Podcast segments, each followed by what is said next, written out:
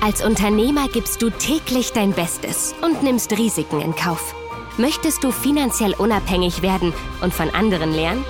Der Erfolgreich-Podcast von Wirtschaftsberater und Finanzexperte Sven Lorenz bietet dir interessante Sichtweisen und Lösungsansätze mit erfolgreichen Unternehmern als Gäste. Hol dir Impulse für dein Business und profitiere von deren Erfahrungen. Viel Vergnügen mit der aktuellen Folge. Herzlich willkommen zu einer neuen Folge im Erfolgreich Podcast. Mein Name ist Sven Lorenz und heute möchte ich mit dir einmal über das Thema Immobilien als Investment sprechen. Denn ich glaube, wir leben gerade in einer sehr, sehr spannenden Zeit, insbesondere in einem Zeitenwandel, was das Thema Immobilie als Investitionsobjekt betrifft. Und ich werde in dieser Folge für dich mal zwei bis drei verschiedene Sichtweisen auf das Thema Immobilie aufmachen und natürlich auch meine persönliche Erwartung hier einmal widerspiegeln, was ich glaube, was in den nächsten Wochen und Monaten, wenn nicht sogar Jahren in diesem Markt passieren wird, welche Risiken, aber auch welche Chancen darin verbogen sind. Doch bevor wir darüber sprechen, lass uns einen kurzen Blick in die Vergangenheit werfen. In den letzten 10, 15 Jahren kannte der Immobilienmarkt praktisch nur eine Richtung.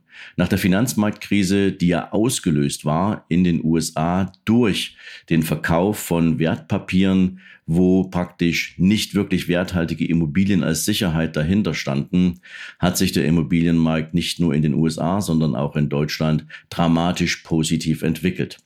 Wir hatten eine Zinslandschaft, die extrem niedrig war, was bis dahin führte, dass wir Minuszinsen zu verkraften hatten, nicht nur mit Strafzinsen auf Kontoguthaben, sondern eben auch in der Gestaltung von Finanzierungskonditionen, wenn du eine Immobilie kaufen wolltest oder wenn du sie renovieren wolltest und dafür eine Finanzierung brauchtest. Doch war die Zinslandschaft nur das Ergebnis von irgendeiner fehlgeleiteten Immobilienfinanzierungspolitik in den USA? Nicht wirklich. Die Zinslandschaft in Europa hatte insbesondere einen Zweck. Und dieser Zweck hatte in der Regel etwas damit zu tun, dass praktisch die schlechteren Volkswirtschaften, die niedrigeren Volkswirtschaften in Europa Stück für Stück versucht werden sollten, an die Leistungsfähigkeit der großen Volkswirtschaften heranzukommen, also sprich Frankreich, Deutschland etc. Und dazu brauchten sie natürlich günstige Finanzierungskonditionen für ihre Staatsanleihen, für ihre Staatsschulden. Und deswegen hatten wir über eine sehr, sehr lange Zeit in diesem Zinsmarkt eben auch ein Niveau, wo sich der private Investor auch gut umtun konnte.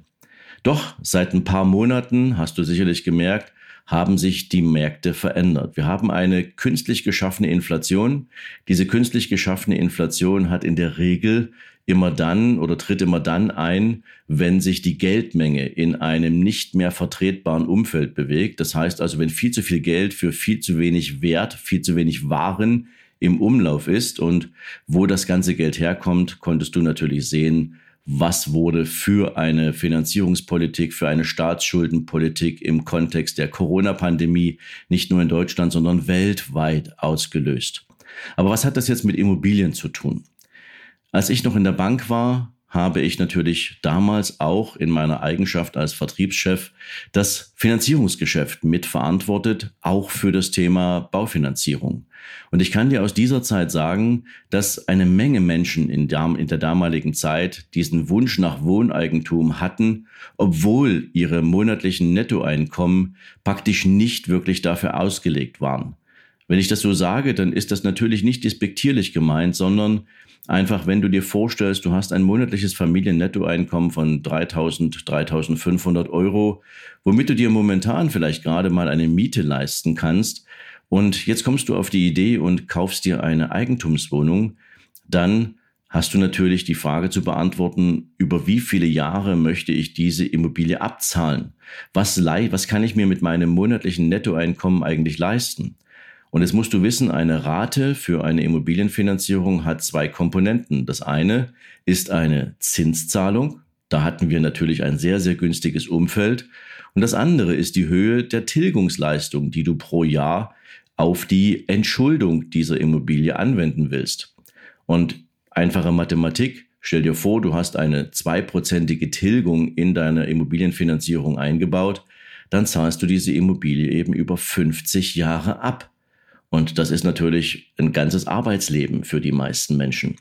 Also nur mal, dass du ein Gefühl dafür bekommst, in welchen Sphären auch damals mit wirklich teilweise kruden Methoden Menschen in die eigene Immobilie finanziert worden sind.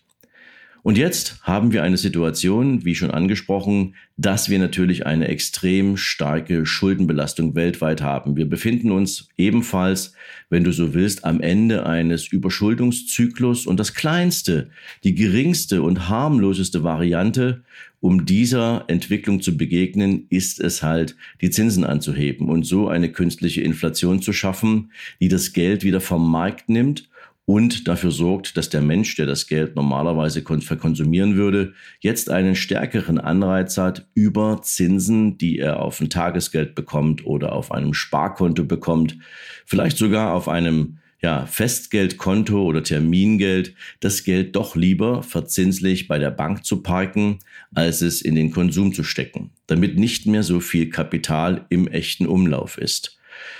So viel mal zum Thema Markt, so viel mal zum Thema Zinsen und deren Entwicklung und wo kommt eigentlich die Inflationsrate her. Doch was hat das, wie gesagt, alles mit dem Immobilienmarkt zu tun? Wir erleben momentan im Immobilienmarkt eine extre einen extremen Anstieg der Marktzinsen. Teilweise zahlst du heute für eine 10 Jahres Finanzierung auf eine Immobilie, wenn du neu finanzieren möchtest, Zinssätze weit oberhalb der 5 Prozent.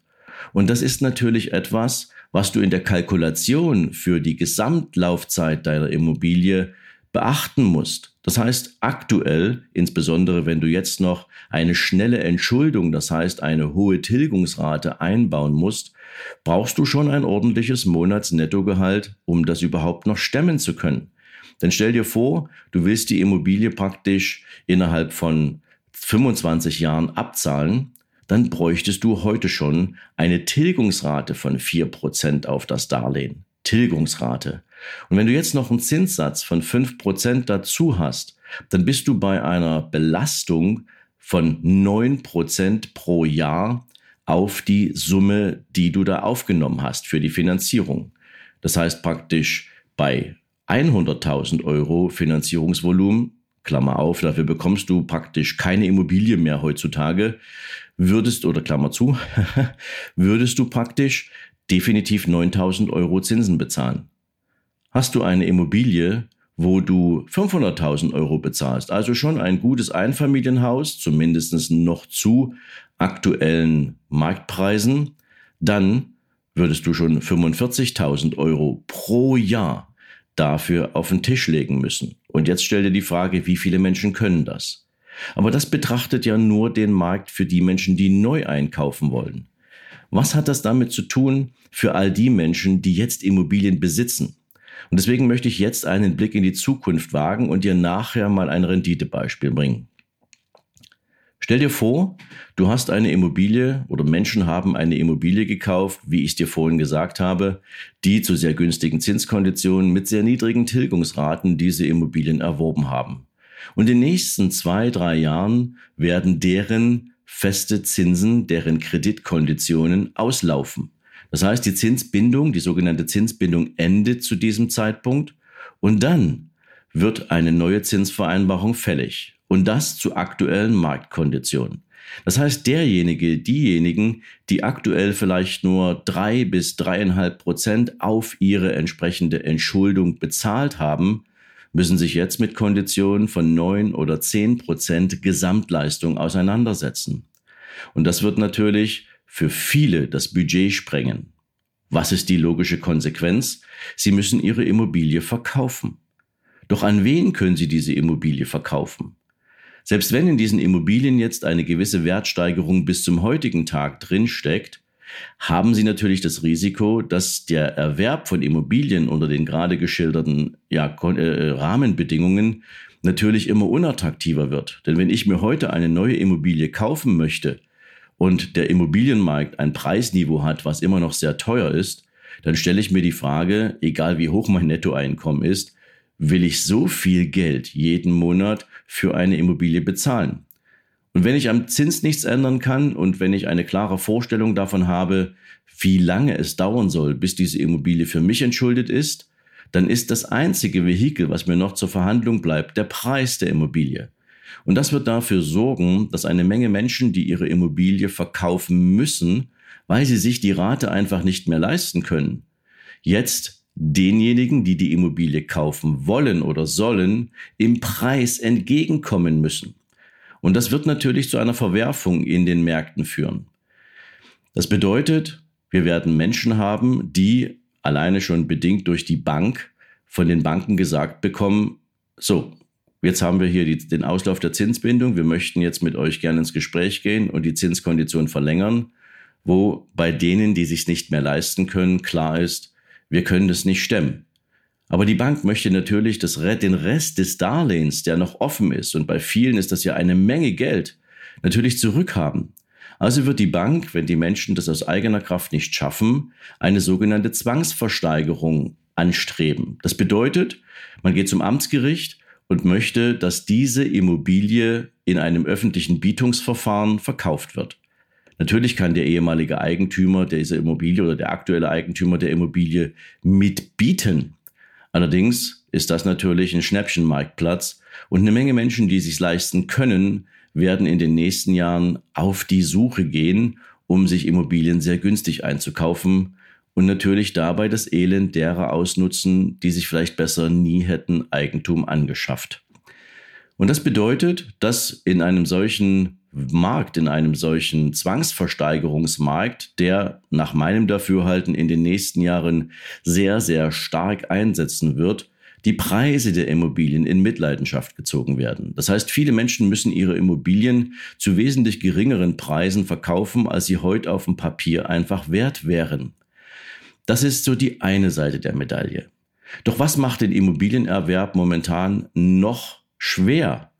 Wir haben aktuell eine politische Landschaft, in der viele Menschen die Frage im Kopf haben, was habe ich jetzt eigentlich noch für eine Heizung aktuell? Wenn der Gesetzgeber ab dem 01.01.2024 sagt, wenn ich die Heizung erneuern will und ich heize momentan vielleicht mit Öl oder Gas und ich werde dann gezwungen, eine, einen Austausch meiner Heizanlage vorzunehmen, dann habe ich eine Kostenbelastung von zwischen vielleicht 5.000 und 40.000 Euro, je nachdem, ob du dir eine Wärmepumpenheizung leisten kannst oder irgendein anderes Heizmodul über Pelletheizungen oder ähnliches.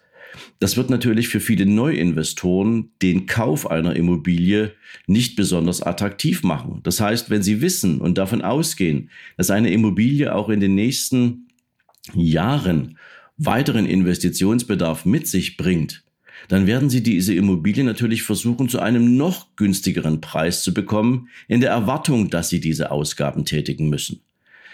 Und jetzt haben wir natürlich noch eine andere Seite, nämlich die gesamte klimapolitische ja, Verfahrensweise in Bezug auf Haussanierung, auf das Thema Dämmung, hat natürlich auch noch einen immensen Investitionsbedarf inne, der aktuell noch nicht einmal richtig geklärt ist.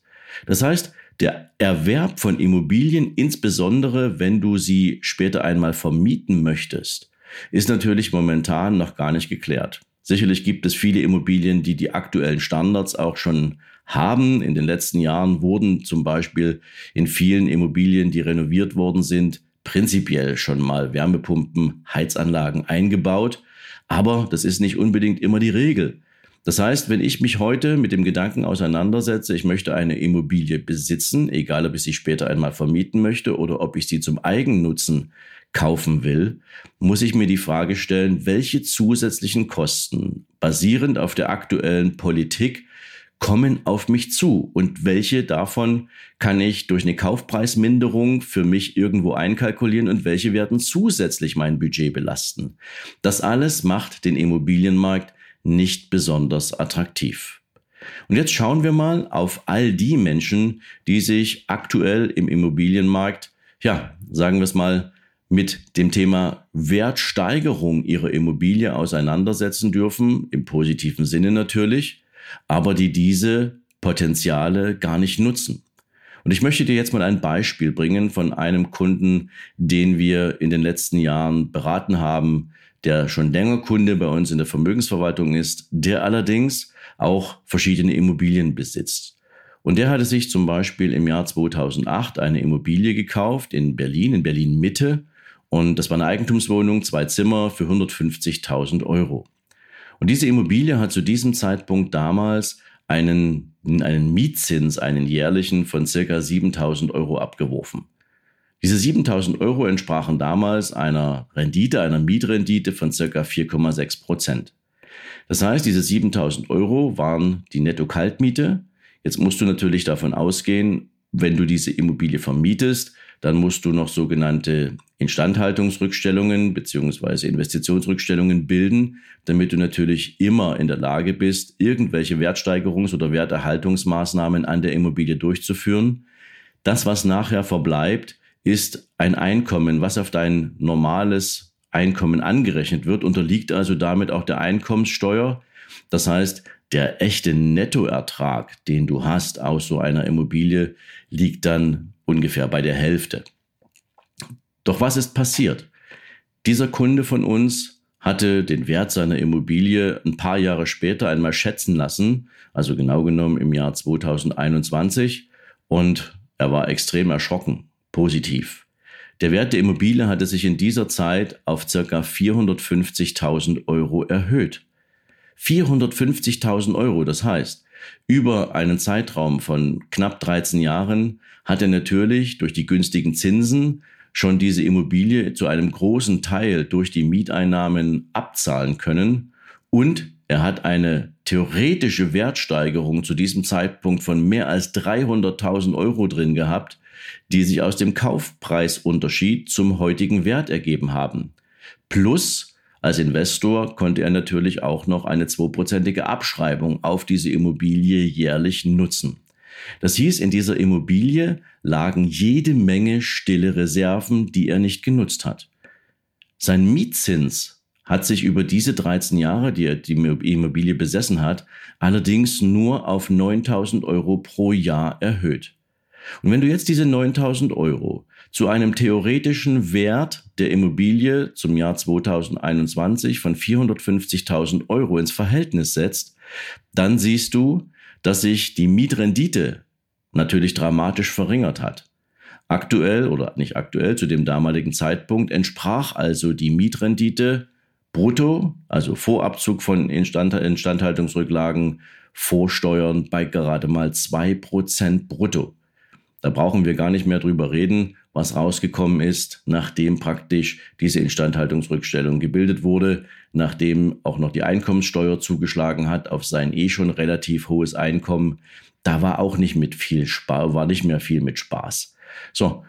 Und dann haben wir uns hingesetzt und haben uns mal angeschaut, unter welchen Möglichkeiten, unter welchen Aspekten könnte er denn jetzt von einer sogenannten Devestition profitieren? Das ist ein Begriff, den nutzen gar nicht viele, aber du weißt, es gibt die Investition, das heißt, du kaufst dir irgendein Wirtschaftsgut und es gibt dem gegenüber die sogenannte Devestition, das ist nichts anderes als der Verkauf dieses Wirtschaftsguts. Dann haben wir uns angeschaut, was wäre denn, wenn er diese Immobilie jetzt nach 13 Jahren und gehalten im privaten Bestand steuerfrei verkaufen könnte. Er hat die Immobilie tatsächlich nachher dann verkauft und hat sie bei uns praktisch in einem Aktienportfolio, was er eh schon hatte, sozusagen als Zuschuss investiert. Und wir haben ihm nachher mal ausgerechnet über die letzten Jahre, was hat er denn alleine nur auf diese 400.000 Euro, die er dann sozusagen in diese Immobilie, äh, nicht in diese Immobilie, aus der Immobilie heraus, jetzt in ein Aktienportfolio investiert hatte, was hat der da für monatliche beziehungsweise jährliche Renditen? Und wir konnten ihm mitteilen, und das war die große Freude, dass er circa 25 Prozent Zuwachs in seinem Vermögen hatte. Er brauchte noch keine regelmäßige Ausschüttung, sondern er hat das Kapital angelegt, um die Wertsteigerung mitzunehmen. Aber die letzten Jahre waren natürlich auch durchaus von sehr positiven Entwicklungen im Aktienmarkt geprägt. Und so konnte er sein Vermögen insgesamt in dieser Zeit mit Zinsen und Zinseszinsen und auch noch in einer cleveren Investmentstruktur, also über ein Holdingmodell, entsprechend sehr positiv weiterentwickeln. Wenn du das jetzt allerdings beispielsweise über eine Dividendenlösung machen möchtest, so eine Investition, dann würdest du auch circa sieben bis acht Prozent in gut sortierten Dividendentiteln bekommen. Und selbst wenn du keine Steuerspar- oder Steueroptimierungsstrategie verwendest, hättest du praktisch auf Dividenden, die du auf 400.000 Euro bekommst, also nehmen wir mal an, du hast eine 7% auf 400.000 Euro, würdest du 28.000 Euro Dividende bekommen pro Jahr die du entweder verbrauchen kannst oder wieder anlegen kannst.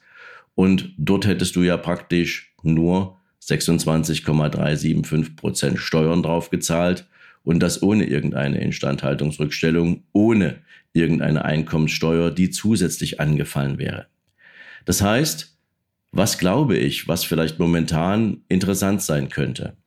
Ich glaube, jeder Immobilienbesitzer, der jetzt einen Bestand nicht ausschließlich dazu aufgebaut hat, sich für den Rest seines Lebens nach einer teilweise sehr langen Zeit, die die Entschuldung der Immobilie braucht, jetzt das Kapital nutzen zu möchten oder nutzen zu wollen, entsprechend ähm, ja zusätzliche Potenziale aus der Immobilie zu ziehen, der darf aktuell über eine, eine Devestition nachdenken.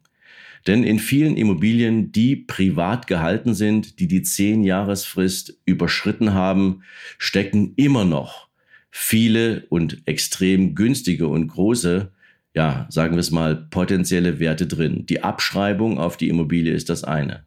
Die Wertsteigerung der Immobilie ist das andere. Plus die Immobilien sind zum Teil schon entschuldet, nicht komplett in den meisten Fällen, aber doch schon zu einem größeren Teil. Das heißt, diese ganze stille Reserve, die in einer Immobilie aktuell ungenutzt rumliegt und wo du praktisch auch die Mietzinsen ja nicht utopisch hoch erhöhen kannst, weil natürlich auch der Gesetzgeber da seine Regularien eingezogen hat, die könnte man tatsächlich jetzt mal überlegen zu devestieren, um aktuell das Kapital vielleicht in einem anderen Marktsegment, zum Beispiel in der Aktie, zu investieren. Denn wenn die Immobilienpreise tatsächlich in den nächsten Monaten und Jahren, bedingt durch die anfangs dir jetzt gerade mal gezeigten Rahmenbedingungen, also sprich, wir haben eine stark erhöhte Zinslandschaft, wir haben Investitionsverpflichtungen, die gesetzlich vorgeschrieben sind und ähm, wir haben natürlich auch eine geringere Nachfrage, weil Menschen, die sich eine Immobilie aufgrund ihres eigen, ihrer, ihrer Einkommensverhältnisse eh nicht leisten könnten, die werden auch künftig keine neue Immobilie mehr nachfragen, werden wir einen Preisverfall im Immobilienmarkt zu sehen bekommen. Und wenn du jetzt nicht, wie gesagt, einen Bestand aufgebaut hast, der dir für den Rest deines Lebens ein passives Einkommen bezahlen soll und das mit vollem Aufschlag auf die Einkommenssteuer, sondern wenn du offen bist, dir andere Investitionsarten zunutze zu machen, um diese Reserven in deiner Immobilie aktuell steuerfrei heben zu können, also nach zehn Jahren Besitz im privaten Bestand, dann wäre das jetzt der richtige Zeitpunkt. Denn der Scheitelpunkt der Preisspirale, die wir in den letzten Jahren nach oben gesehen haben, ist erreicht. Eine Menge Menschen haben Immobilienwerte gesehen, die sie heute selbst bei einem Verkauf schon nicht mehr erzielen können. Aber es ist eben noch nicht zu spät.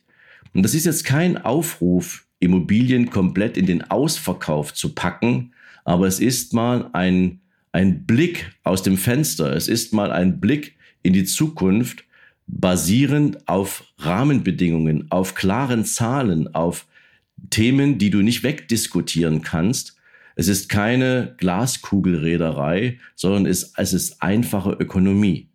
Und vielleicht hilft dir diese Folge heute dabei, solltest du Immobilien besitzen oder Menschen kennen, die Immobilien besitzen, hier gegebenenfalls einmal nachzudenken, ob ein Switch der Investitionen zum jetzigen Zeitpunkt zumindestens nicht nur Werte realisieren kann, die in Immobilien momentan gebunden sind, aber nicht produktiv sind, oder zumindestens zu sicherzustellen, dass du kein Kapital verlierst.